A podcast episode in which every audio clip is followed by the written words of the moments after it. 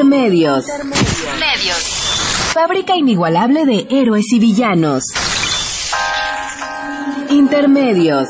Los medios son más que el cuarto poder. Intermedios. Con Tania Rodríguez y Juan Manuel Valero.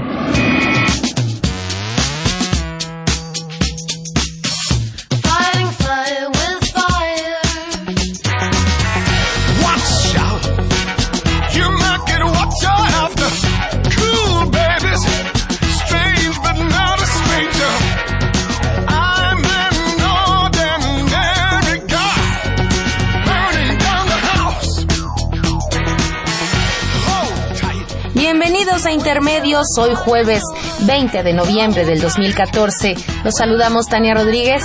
Y Juan Manuel Valero con el privilegio de poder volverlo a hacer a través de los micrófonos de Radio UNAM.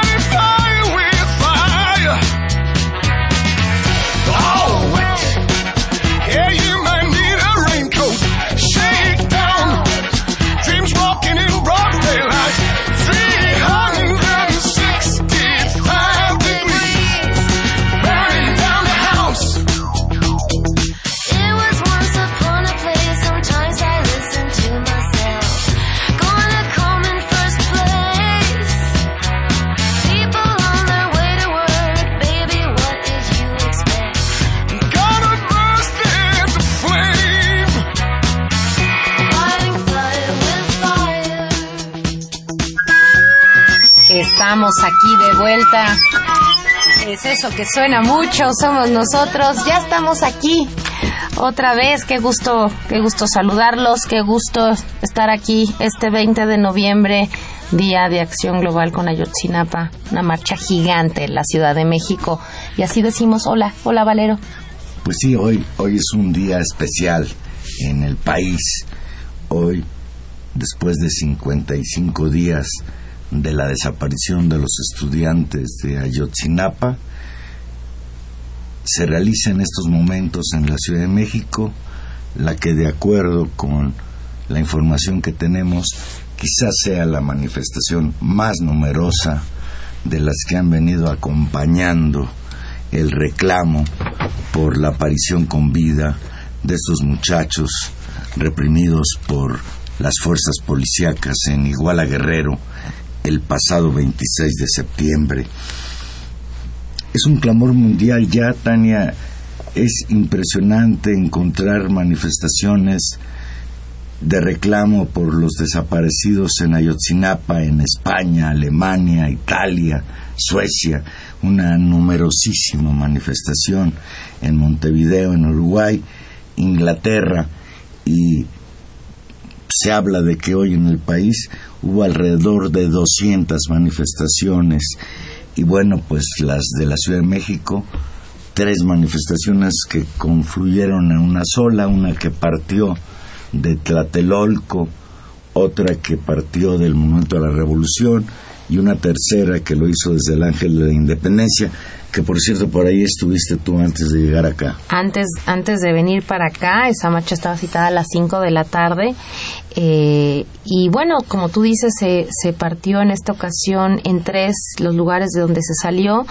Y tenía que ver con recibir justamente dos... Eh, dos distintos grupos de, de, de, familiares, de compañeros, de activistas, digamos, relacionados o pertenecientes a la comunidad de Ayotzinapa, y, y de, la, de los familiares de los, de los estudiantes desaparecidos, unos que venían justamente de una larga caravana de un recorrido que han hecho por el sur del país, eh, otros que fueron, digamos, a distintos estados del norte del país. Ellos llegaron a Tlatelolco, los del sur llegaron al Monumento a la Revolución y un contingente que justamente viajó de Iguala y de Guerrero, de Chilpancingo, a la Ciudad de México para acompañar esta manifestación, eh, partió del, del Ángel de la Independencia una concentración enorme de gente, eh, muy impresionante porque recordemos que eh, estas, estas manifestaciones, además de haber sido convocadas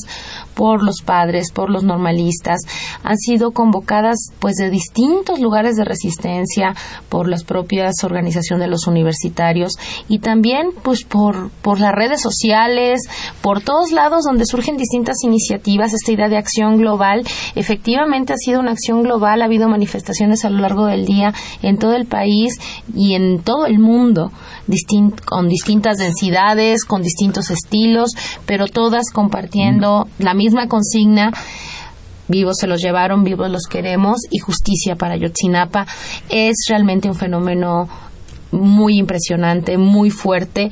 Y la marcha de hoy, entre otros de los elementos que tenía, era justamente eh, vestir de negro el día de hoy.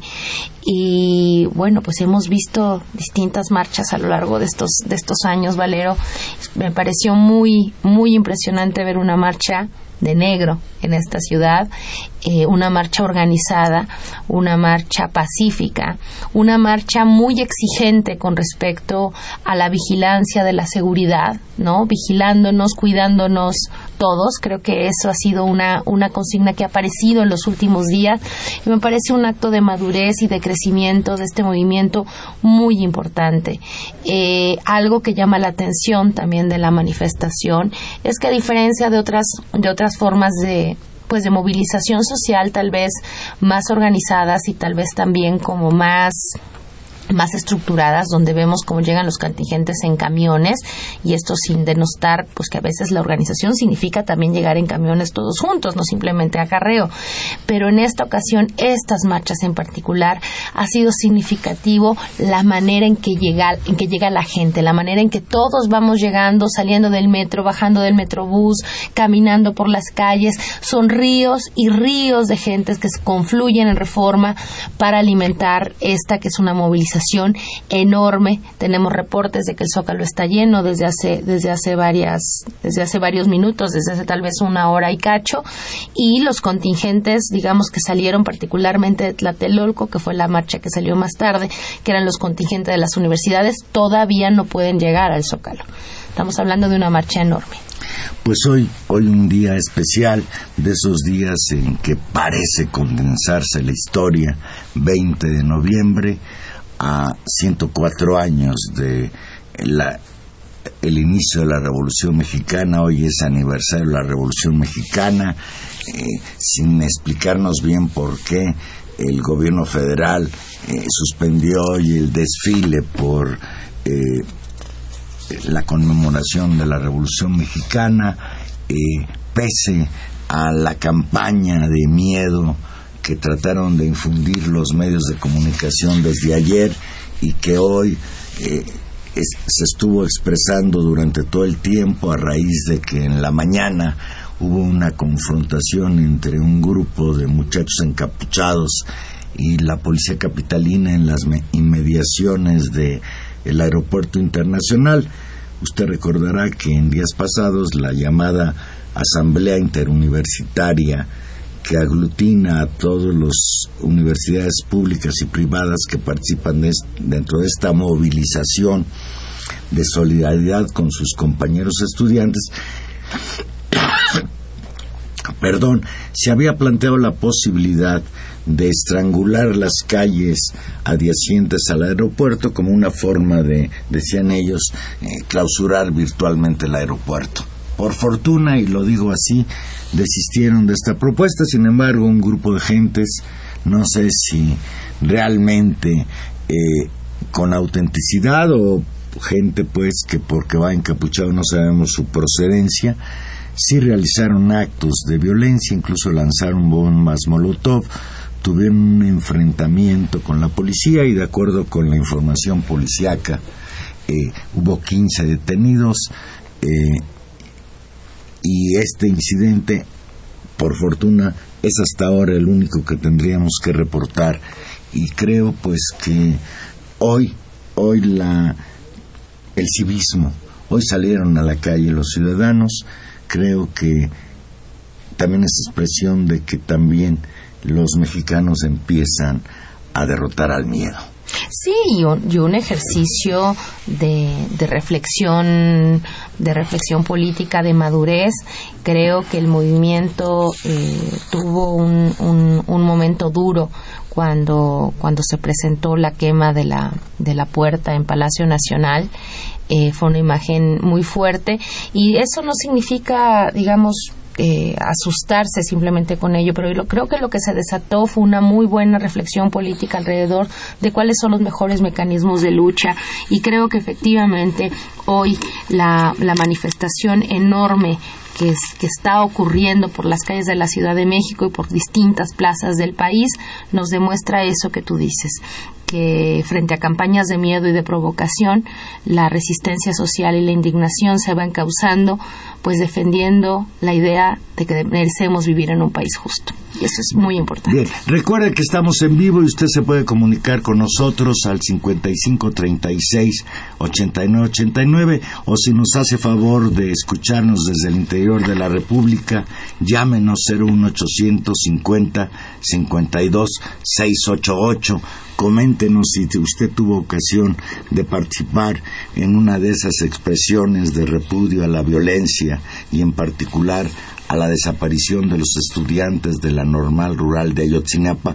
Tenemos en la línea telefónica a Luis Hernández Navarro, coordinador editorial del periódico La Jornada. Luis, muy buenas noches. Buenas noches, Valero, buenas noches, Tania. Muchas gracias por su invitación. Pues Luis, hoy, hoy un día especial, un día especial no solo en la Ciudad de México, sino en casi todo el país e incluso en muchas ciudades de países distintos de América Latina y de Europa. 55 días después de la desaparición forzada de 43 estudiantes de Ayotzinapa, crece la protesta social. Te pregunto, Luis, ¿Ayotzinapa es la última gota que derramó el vaso frente a los agravios que ha sufrido la sociedad mexicana por parte del gobierno? Así es, yo creo que esa es una expresión adecuada para describir lo que estamos viviendo. Eh, desde la guerra sucia del Calderón hay muchos otros problemas, por supuesto, pero desde la guerra eh, contra las drogas de Calderón, eh, se creó una situación en la que a lo largo de ocho años hemos tenido por lo menos, por lo menos las cifras están sujetas a ser evaluadas, 120 mil muertos, la gran mayoría de ellos por supuesto jóvenes, y eh, más de eh, 30 mil desaparecidos. Son, son cifras del horror. El país entero se ha convertido en un camposanto clandestino, donde eh, se abren, eh, donde se perforan la tierra, aparecen eh, cadáveres, cuerpos, ¿no? De, gente sin nombre. y el, lo que sucedió con los jóvenes de Ayotzinapa se convirtió en un ya basta. para muchos padres fue una llamada de alerta de que eso que están sufriendo hoy los padres de los estudiantes de Ayotzinapa les pudo haber sucedido a ellos. Y para cientos de miles de jóvenes en todo el país se convirtió también en una llamada de atención en el sentido de que ellos pudieron haber sido el número 44, la otra víctima. Y estalló la, la, indignación por todo el país y se fueron sumando eh, las agendas del descontento de muchos otros sectores que se han venido adicionando, todo atravesado por la causa de Ayotzinapa. Luis, buenas noches. Esta indignación que crece y que no deja de expresarse en las calles, eh, digamos, se, se, fue construyendo, han pasado más de 50 días y ha empezado además a, a enfocarse, a identificar quiénes son los responsables muy pronto. Esta consigna que el, que el movimiento ha, gritado en la calle de fue el Estado es también una conclusión y creo un salto cualitativo en términos de la lectura de este, de este escenario de terror, Luis. Sí, creo que el movimiento pasó de la demanda de vivos se los llevaron, vivos los queremos, que sigue siendo una demanda presente, al señalamiento de fue el Estado, eh, en lo que es evidentemente un crimen de Estado y de lesa humanidad, y eh, lo que hoy se escucha con toda claridad en las calles de prácticamente todo el país, fuera Peña. Hay una demanda sostenida de que el presidente debe renunciar. Eh, lo dijeron sus eh, palabras eh, sencillas los padres de familia de los muchachos desaparecidos y lo exclamaron y lo siguen exclamando en estos momentos, insisto, cientos de miles de manifestantes que demandan que eh, el inquilino de los pinos haga sus maletas y se vaya a la Casa Blanca o a cualquier eh, otro lugar este, si todavía tiene las escrituras. Pues ya parece que van a vender los derechos de, la Casa Blanca. Luis, eh, en un principio, después de los hechos terribles de aquella noche en Iguala, nos pareció extraño, al menos me lo pareció a mí, que el gobierno federal no se fuera con todo en echarle la culpa al gobernador de Guerrero y al presidente municipal de Iguala, ambos de extracción perredista. Mm, nunca entendí yo realmente por qué el gobierno actuó primero de manera tardía y después de manera pues tan errática respecto a las investigaciones. Hoy crecen indicios de que el 27 batallón del ejército destacado en Iguala pudo ser corresponsable de la desaparición de los estudiantes. El martes pasado, Luis Hernández Navarro, tú publicaste en el periódico La Jornada un artículo titulado La matanza de Iguala y el ejército, donde afirmas el coronel Juan Antonio Aranda Torres comandante del 27 Batallón de Iguala, es un militar formado en fuerzas especiales, inteligencia y, contrainteligencia. Sin embargo, la noche del 26 de septiembre no tuvo noticias de que a escasos metros de sus cuarteles policías dispararon contra estudiantes normalistas. Tampoco tuvo conocimiento de que soldados bajo su mando amenazaron a los jóvenes. Platícanos al respecto, Luis, sobre esto que me parece muy, muy importante de sacar a la luz. Mira, hay eh, una gran cantidad de indicios eh, sobre la estrechísima relación. Luis, te pido, te pido por favor si puedes hablar un poco más fuerte porque nos están diciendo que no te oyes tan bien. Claro que sí, se oye mejor así. Muchísimo mejor, gracias Luis. Eh, decía que hay eh, muchísimos vínculos que muestran la estrecha relación existente entre José Luis Abarca y el 27 Batallón de Infantería eh, destacamentado allí en Iguala y más en lo particular eh, con su coronel, eh, eh, con su mando principal, Juan Antonio Aranda. hay, hay muchos hechos que se han venido acumulando. Por ejemplo, resulta que el terreno en el que José Luis Aranda, en el que, perdón, José Luis Abarca levantó la Plaza Tamarindos, una plaza comercial con una inversión inicial de más de 300 millones de pesos, eh, fueron donados por eh, la Secretaría de la Defensa Nacional. Esto tendría que haberse investigado. ¿Cómo es posible que eh, una institución como el Ejército done terrenos a un particular? ¿Cuándo se ha visto esto? Pero no solamente es un particular, ya en aquel entonces había serias sospechas sobre el origen de la fortuna de eh, Abarca. Él se había convertido en ese momento de un humilde vendedor de sombreros a un próspero joyero. Sabemos que los sombreros son muy buen negocio en, en, México, ¿verdad? Pero todos sus vínculos este, eh, hablaban muy claramente de sus relaciones con eh, distintos cárteles de la droga. Entonces el ejército le dona eh, esos terrenos, primer hecho. Segundo hecho, eh, el, eh, en, el escaso año que eh, Abarca estuvo al frente de la alcaldía de, Iguala, participó por lo menos con, en cinco actos civiles, militares, políticos con el coronel Juan Antonio Aranda. ¿Cuándo se ha visto un caso de un presidente municipal con una relación tan estrecha? De hecho, el eh, día de la tragedia es el 26 de septiembre. El coronel Aranda estaba eh, eh, muy orondo en la fiesta de la primera dama de, de, Iguala. hay antecedentes también de que el eh, ejército, eh, eh, ese mismo 27 Batallón de Infantería, desapareció a seis jóvenes en el año de 2010. En, ese momento no estaba Aranda, hay que señalarlo, pero estaba, hay una violación gravísima. Eso fue documentado por Human Rights Watch en su momento y señaló la responsabilidad del ejército. Nunca se investigó.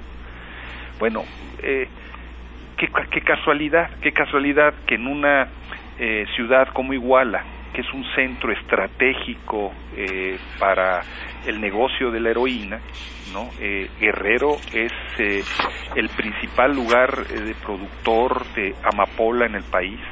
Hay muchas cifras, pero más, por lo menos más del 60% de la producción de amapola en el país está en esa en esa región bueno, el distinto procesamiento de esa amapola eh, se tiene en, en, en, Iguala su punto de salida eh, rumbo hacia los Estados Unidos. La goma de opio.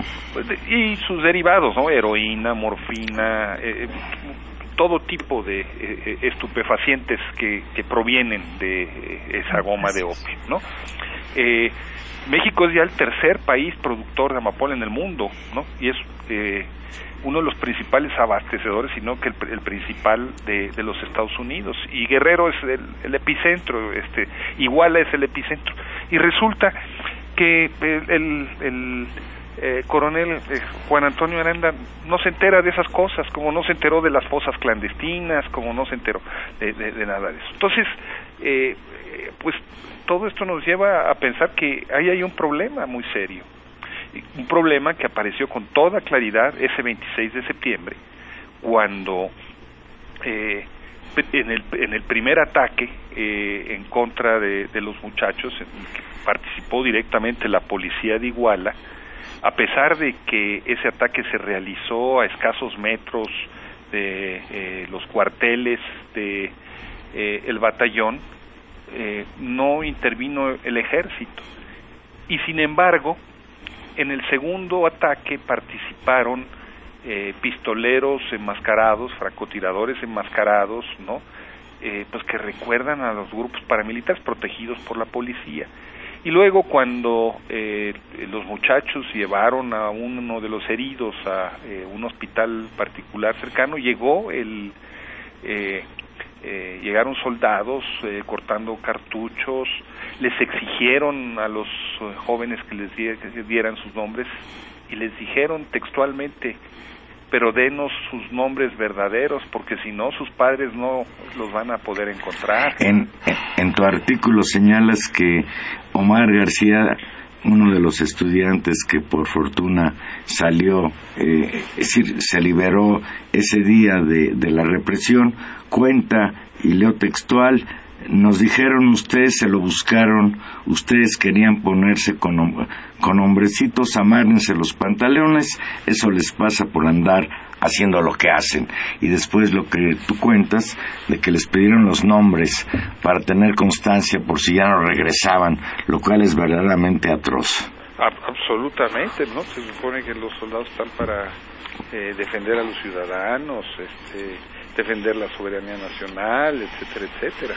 Y, ahí, Luis, lo que lo que llama la atención es teniendo todos estos elementos que desde un periodismo crítico como el que hacen, como el que, el que se va registrando y haciendo una investigación con los elementos, digamos, de reconstrucción de los hechos, eh, se puede llegar a, plantear esta esta serie de elementos que tú nos que tú nos estás aportando, lo que parece increíble y, y resulta exigible a la, a la Procuraduría General de la República es que se investigue.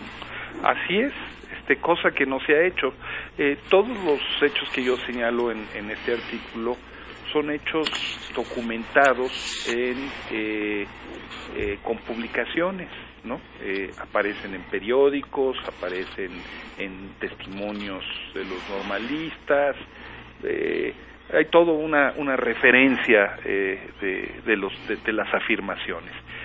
Pero todas se pueden encontrar, o sea, la información que está ahí no es resultado de una filtración o de, las investigaciones, están ahí, no están ahí para cualquiera. O sea, la historia de eh, cómo eh, el, eh, la Secretaría de la Defensa Nacional donó ese terreno para construir Plaza Tamarindos bajo la intermediación eh, del hijo de Rubén Figueroa, el cacique eh, guerrerense, ¿no? Salió en el, en el diario este, 21 allí en, en Chilpancingo, perdón, en, en, Iguala, ¿no? Este, el, el, el, día en el que se inauguró la, la obra, ¿no? Ahí está toda la narración, ahí está la, la relación, o sea, eh, y, resulta que este eh, pues nuestras autoridades son incapaces de encontrar esas evidencias no y no solamente resultan incapaces sino que hemos escuchado en los últimos en los últimos días Luis un giro fuerte en sobre todo al, al regreso de, de Peña Nieto de su viaje al extranjero en términos de señalar que todas estas críticas, las que tienen que ver con su conducta en Ayotzinapa, lo que tiene que ver con su con la conducta del ejército mexicano en, en Tlatlaya y bueno ahora sumando lo de la casa tiene que ver con un proyecto desestabilizador cuando efectivamente todos estos elementos están en la mesa se han registrado se han publicado digamos eh, en, en, la prensa y, y ahora resulta no que es que hay complot yo creo que tiene razón Peña Nieto en que eh, eh, hay una desestabilización, pero es una desestabilización que está provocando el Ejecutivo con sus eh, actos de gobierno o de desgobierno. Son ellos los que están desestabilizando el país son ellos los que eh, no están haciendo una investigación a fondo, son ellos los que han eh, construido un relato de lo sucedido con los normalistas llenos de contradicciones, llenos de huecos. Eh, son ellos los que manejan a sus periodistas para sembrar todo tipo de calumnias en contra de los jóvenes normalistas. O sea, ellos son los que están desestabilizando el país. Luis, dice, dice Peña Nieto textual, dice que eh, espero que no sea el caso de lo que el gobierno tenga que resolver y no lleguemos a este extremo en tener que hacer uso de la fuerza pública. Y pues esto que ya comentó Tania de que está denunciando que hay un complot en su contra. No, sé qué me recuerda Peña Nieto con, con esta declaración y el asunto de la desestabilización. Y tú dices bien, quien se está autodesestabilizando como gobierno es el propio Peña Nieto, no solo por sus escándalos familiares de obtención de casas en conflicto de interés eh, imperdonable, sino que empieza a salir a la luz que la investigación esta que realiza la Procuraduría General de la República no necesariamente está respondiendo a la verdad de los hechos. Eh, el secretario general del Comité Estudiantil de la Normal Rural Isidro Burgos, David Flores Maldonado, recordó que la noche del 26 y durante la madrugada del 27 de septiembre hubo una lluvia torrencial en Iguala y descartó la posibilidad que sus 43 compañeros fueran quemados y calcinados en el basurero de Cocula. Y bueno, pues desde luego a, uno, a nosotros nos preocupa porque así vimos el interés del señor Murillo Karam de que tras esta hipótesis sustentada, o no hipótesis, sino ya teoría sustentada en declaraciones de tres supuestos sicarios que confesaron haber participado en estos crímenes, pues se pretendan dos cosas. Por un lado, cerrar el expediente sin que aparezcan los muchachos y segunda cuestión, delimitar el asunto. El asunto es de Iguala y Cocula del estado de Guerrero y es un hecho aislado que nada tiene que ver con lo que sucede en el resto del país. Esta sería pues lo que nos demuestra el comportamiento del gobierno federal. Sí, creo que eh, la explicación que se dio es a todas luces eh, insuficiente y llena de contradicciones. Recordemos eh, que en un primer momento se nos dijo otra cosa. Lo que se nos dijo, eh, y también con, con testigos, ¿no? De gente que está detenida, es que habían matado a varios de los muchachos y los habían aventado a algunas de las fosas clandestinas de Iguala. Y hay testigos que lo juraron, ¿no? Este, que lo eh, eh, aseguraron. Eh, y ahora que se hicieron las investigaciones del ADN de esos restos, resultó que eso no es cierto. Bueno, ¿cómo le hicieron para obtener esas eh, declaraciones que son autoinculpatorias de esos eh, personajes? ¿Por qué no cabe la pregunta, no, acaso no estarán haciendo lo mismo en esta ocasión? Y ahí aquí efectivamente hay muchas contradicciones. Primero, dijeron que los muchachos habían sido transportados en una especie de camionetas, ¿no? Y que se habían asfixiado. Bueno, si ustedes ven esas camionetas van a poder ver que son camionetas que no están cerradas, son camionetas eh, con mucho... Eh, de redilas les llaman. Así es, ¿no? Este, entiendo que son de tres toneladas, pero eh, ¿cómo, cómo, ¿cómo es que se asfixiaron este, en, un eh, transporte eh, por el que estaba entrando el aire por todos lados, ¿no? Este, y que se, y que se, se asfixiaron tanto.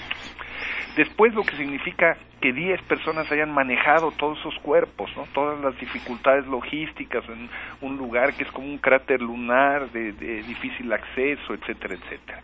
Después de tener eh, pues todo el material combustible, las llantas, eh, el diésel, etcétera, etcétera, que requirieron según ellos para quemarlos durante tanto tiempo. Este, supongamos que así fue. Después, eh, el hecho de que eh, eh, esa, esa, ese incendio, esa fogata eh, alcanzó temperaturas, se nos dijo, de hasta 1500 grados centígrados, nadie lo vio, ¿no? Como dice un, un experto en esas cosas, dice, bueno, esa temperatura se alcanzó en uno de los incendios últimos en Australia y las llamas se veían hasta Nueva Zelanda, ¿no? Pero aquí nadie se dio cuenta ni por el olor, ni por eh, la vista, ni por el humo, en, fin. Luego, eh, bueno, pues las llantas cuando se queman, las llantas tienen una especie de revestimiento de metal, ¿no? Este, no hay ninguna evidencia de eso. Los muchachos llevaban eh, pantalones con cremalleras de metal, chamarras con botones de metal, eh, medallitas, relojes, etcétera, etcétera. ¿Dónde están todas esas evidencias de metal? No quedó ninguna. Luego nos dijeron que pasaron como cuatro o cinco horas entre que se acabó el fuego y se llevaron las cenizas. Otra vez la pregunta es, este, cualquiera que haya hecho un asado, sabe que las cenizas son un elemento térmico muy importante, que conservan el calor muchas horas. Un, una fogata, una, una pira de esa naturaleza de tantas horas, habría mantenido las brasas eh, activas este, pues, pues, por lo menos dos días. Y perdónenme, ellos nos dicen que la echaron unas bolsas de plástico. Y luego nos cuentan que llevaron esas bolsas de plástico al río, ¿no? Y que una eh, bolsa la echaron completa. Bueno, si de lo que se querían era de deshacer de las evidencias, ¿por qué lanzan la bolsa completa? Una bolsa que debe ser de un material muy resistente porque resiste corrientes, resiste piedras, etcétera, etcétera. Entonces, puedo seguir este, hasta el final del programa con todas estas contradicciones, pero digo, eh, pues que nos las expliquen porque eh, no tienen mucho sentido, ¿no? Luis, eh, nos llama la señora Cárdenas de Naucalpan.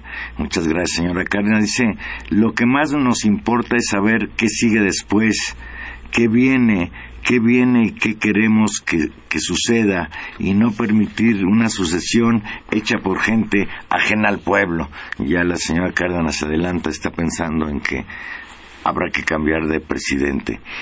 ¿Qué viene, Luis?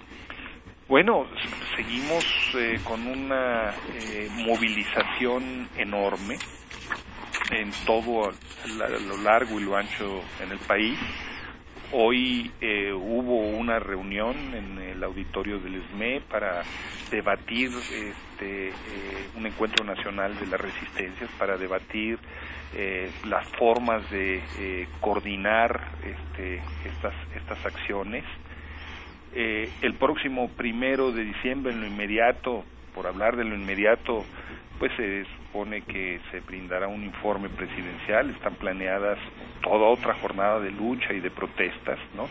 que se enlazarán ya con una entrada a las movilizaciones creciente por parte del magisterio democrático.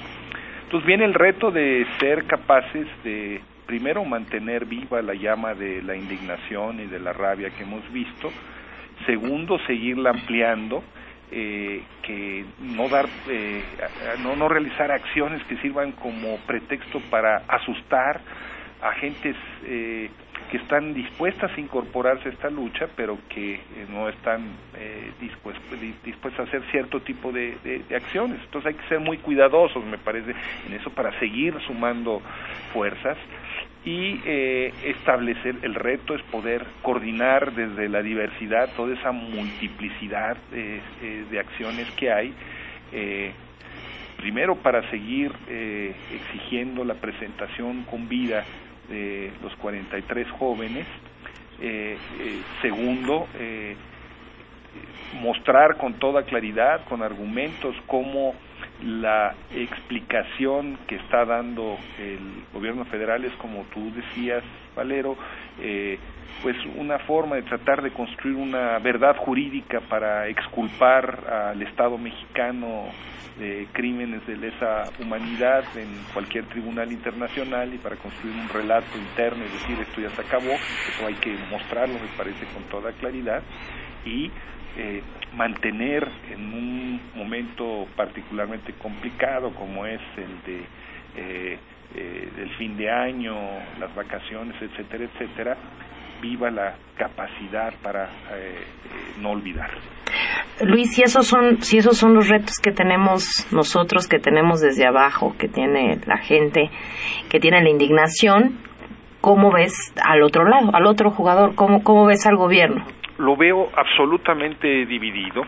Han tratado de utilizar eh, esto, esta tragedia, primero para golpear políticamente a sus adversarios, pero me parece que lo que era el equipo compacto que se había organizado alrededor del presidente Peña Nieto se ha eh, desgajado.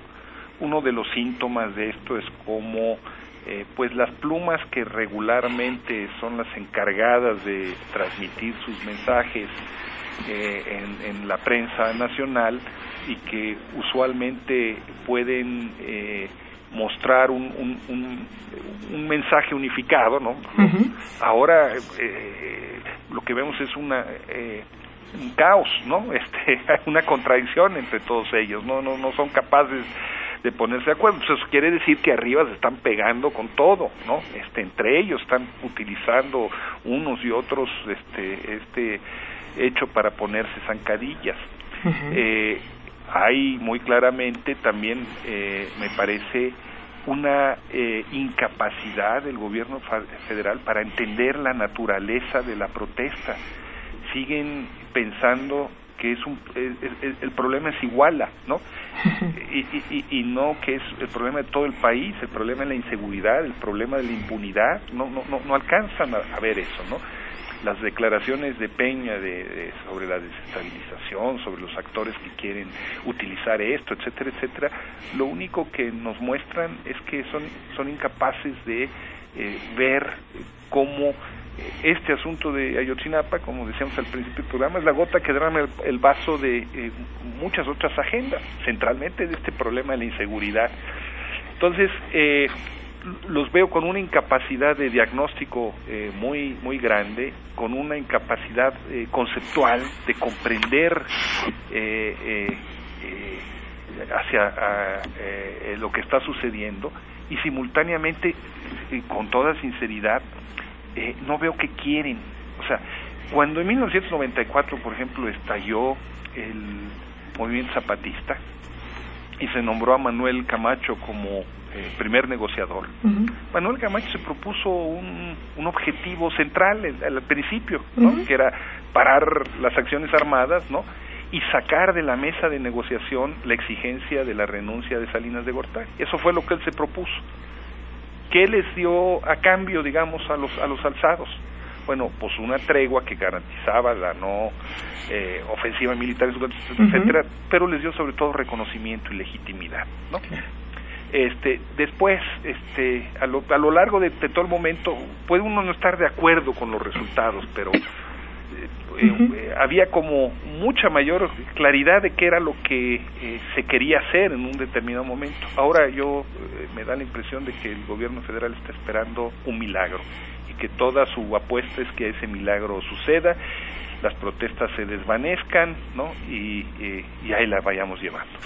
Y si el milagro no sucede, la posibilidad de reprimir la protesta social que ya ha anunciado Peña Nieto. En un momento en el que este país no es el 68, eh, eh, no lo son desde el punto de vista de la capacidad eh, de la sociedad para informarse y para comunicar lo que está sucediéndose, eh, no, no lo es desde el punto de vista de que es una sociedad mucho más respondona, estamos ante un movimiento nacional y en un movimiento localizado en la Ciudad de México, estamos hablando también de un, de un país donde la gente está armada, uno de cada tres mexicanos tiene un arma de uso exclusivo de su, del ejército en su, casa o quién sabe dónde, pero la tiene. Entonces, este, el, el asunto de la represión es un asunto muy complicado. Y con una vigilancia internacional creciente, Luis, es el, golpe brutal también al, al, gobierno de Peña Nieto ha venido de fuera. Así es, así es. Eh, eh, de eh, la Unión Europea, con todo lo que fue delimitado a su resolución de organismos de derechos eh, humanos internacionales, de la misma Casa Blanca, del Departamento de Estado, del Papa, este, pero sobre todo de las sociedades civiles. Es sorprendente la cobertura informativa que muchos medios eh, eh, internacionales han dado a esta tragedia somos una aldea global y hay un movimiento global por Ayotzinapa. Muchísimas gracias, Luis Hernández, y, pues aquí te seguiremos dando la lata. Eh, pues muchísimas gracias a ustedes, Valero y Tania. Es un eh, realmente un honor. Me siento este muy muy a gusto con su hospitalidad no, hombre. programa. Y, nosotros somos fans, ya sabes, Luis. Que estés muy bien, Luis. Muchas gracias. Bye. Luis Hernández Navarro, el coordinador editorial del periódico La Jornada.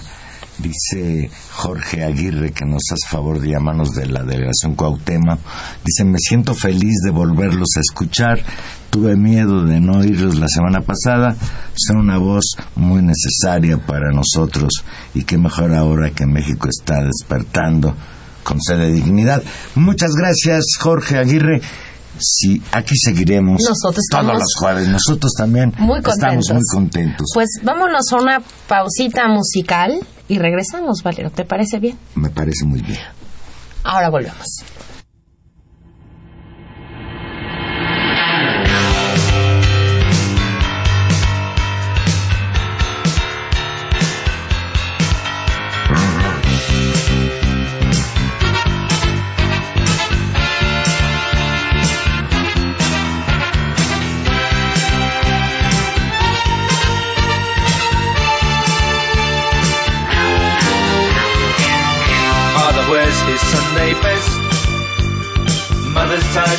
Needs a rest. The kids are playing up downstairs.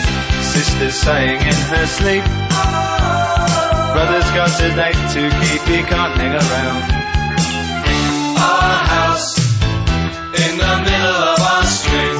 Our house in the middle of our our house. It has a crowd. There's always something happening, and it's usually quite loud.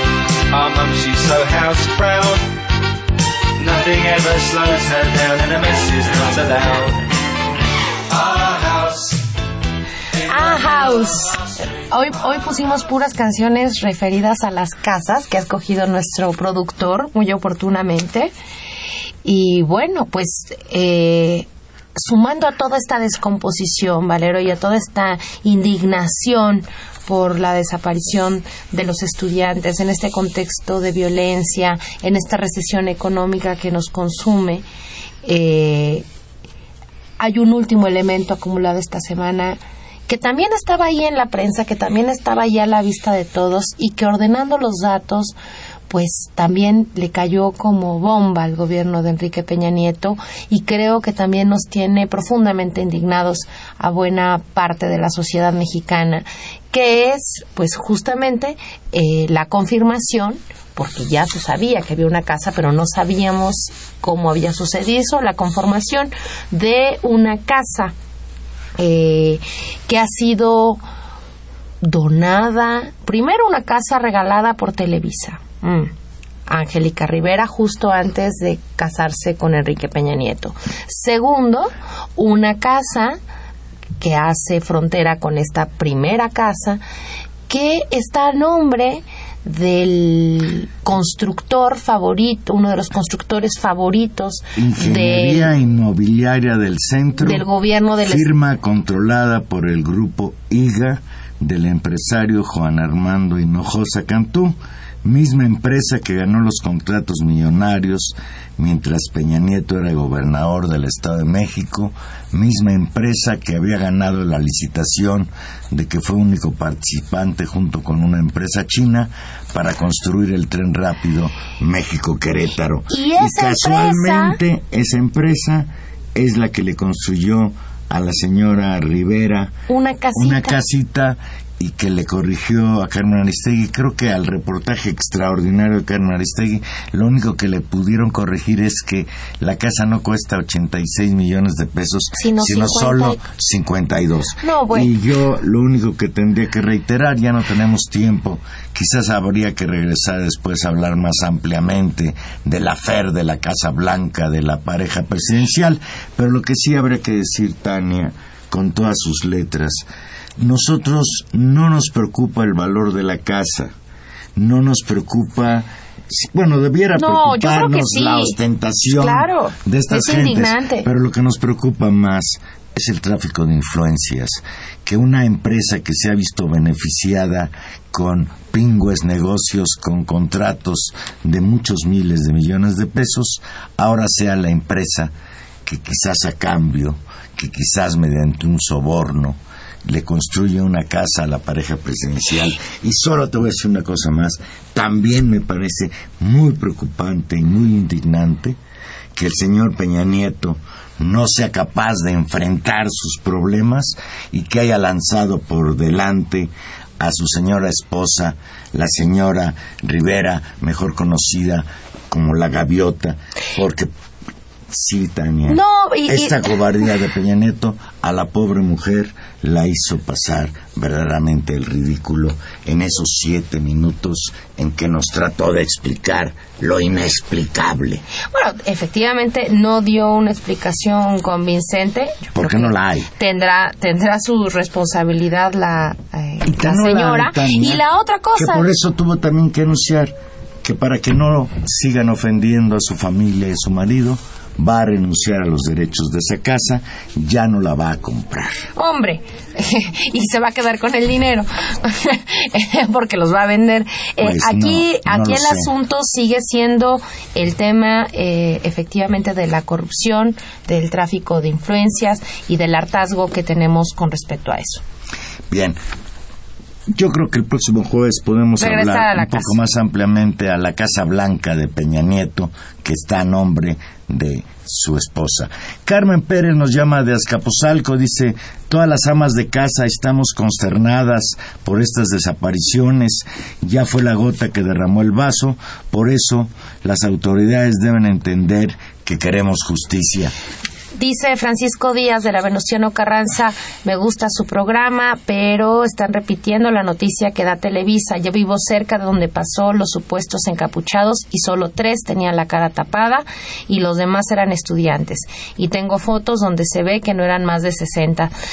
Eh, yo creo que sí, este Francisco, eh, por supuesto que allí, ahí hay un, ahí hay un tema. Yo, la verdad, tampoco no dudo de que hayan sido estudiantes. Lo cierto, en todo caso, es que eh, la Asamblea Interuniversitaria había decidido que esa acción no se realizara y creo que en el marco de querer colaborar en un contexto eh, de crecimiento del movimiento, de no generar eh, preocupación, de no dar pie a que los medios se vayan justamente a estos eventos y dejen de registrar eh, la movilización central, pues creo que no fue una, una acción exitosa y creo que también en todo caso se ponen en riesgo, ¿no? Haciendo tan pocos y con acciones que no necesariamente sirven para, para sumar voluntades. Que aparentemente por su radicalidad parecen muy revolucionarias, pero son totalmente dañinas.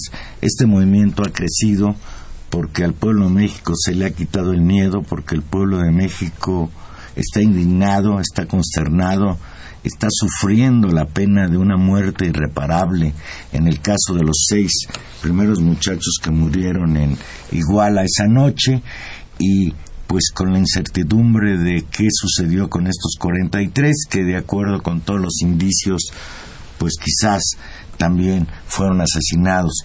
Pero en este momento en el que la sociedad mexicana está construyendo una resistencia frente a los abusos del poder, tanto en lo que se refiere a la violencia como en lo que se refiere a la corrupción, creo que estos actos irresponsables, si es que vienen de estudiantes que genuinamente piensan que enfrentándose con los ganaderos o quemando una puerta de Palacio Nacional van a sumar fuerzas para este movimiento, se equivocan. Yo sigo pensando que quienes actúan así, así lo hagan inconscientemente, están actuando como halcones, están actuando como enemigos del movimiento social que hoy se extiende por todo el país. Yo creo que que eso, que tenemos que, aprender a, a, construir una acción conjunta. Y hablando de acciones conjuntas, muchos de ustedes tal vez no pudieron asistir a la marcha y una de las consignas que se ha reproducido desde, los, desde las primeras movilizaciones y que realmente es conmovedora y fuerte es hacer pues una enumeración de los de los 43. Nos tardaríamos, hay un, hay un ejercicio de, de, decir los nombres de los muchachos. En las escuelas uno de los ejercicios ha sido poner las bancas y mostrar el lugar que ocupan 43 bancas para todos los que hemos estado en un salón de clases, a los que nos dedicamos a eso, ver 43 bancas es un salón completo. Y uno de los ejercicios... 43 bancas vacías. 43 bancas vacías son un salón completo. Eh, y, bueno, en función de que hoy es un día de acción global, como un pequeño ejercicio de, solidaridad, de, hacerlo todos juntos, pues vamos, vamos a contar juntos, como se cuenta en las manifestaciones. Si usted quiere contar con nosotros en su casa, si nos está oyendo en el coche, es un ejercicio realmente fuerte y es, pues, para recordar. Uno. Dos. 3, 4, 5, 6, 7, 8, 9, 10, 11, 12, 13, 14, 15, 16, 17, 18, 19, 20, 21, 22, 23, 24, 25, 26, 27, 28, 29, 30, 31, 32, 33, 34, 35, 36, 37, 38, 39, 40, 41, 42, 43. Justicia. Justicia, 43 muchachos que desaparecieron el 26 de septiembre a manos de la policía de Iguala y que desde entonces no sabemos ni dónde está, quién se los llevó y por qué. Y con esa pregunta nos vamos. ¿Por qué? Estuvimos hoy con ustedes en los controles técnicos, don Humberto Sánchez Castrejón. Muchas gracias, Humberto. En la producción, Gilberto Díaz. Y en los micrófonos, Tania Rodríguez. Vamos a estar aquí el próximo jueves a las 8 y 5 platicando en Intermedios y Juan Manuel Valero que simplemente desea que esta noche sea una noche que se repita. Por ahí Tania cuando andaba por allá me mandó una fotografía y decía algo así, una foto por cierto muy bella en que se veía a Cuauhtémoc casi negro, me refiero al monumento, al monumento de Cuauhtémoc, nuestro héroe, no el de Cuauhtémoc Cárdenas. Y decía Tania que hoy había sido en la Ciudad de México una noche negra, una noche hermosa. La noche también ayudó a que esta manifestación haya sido tan exitosa en cuanto a la participación, y repito, participación ciudadana de gente consciente, que está consciente de que México está viviendo un infierno del que tenemos que salir algún día. Vámonos.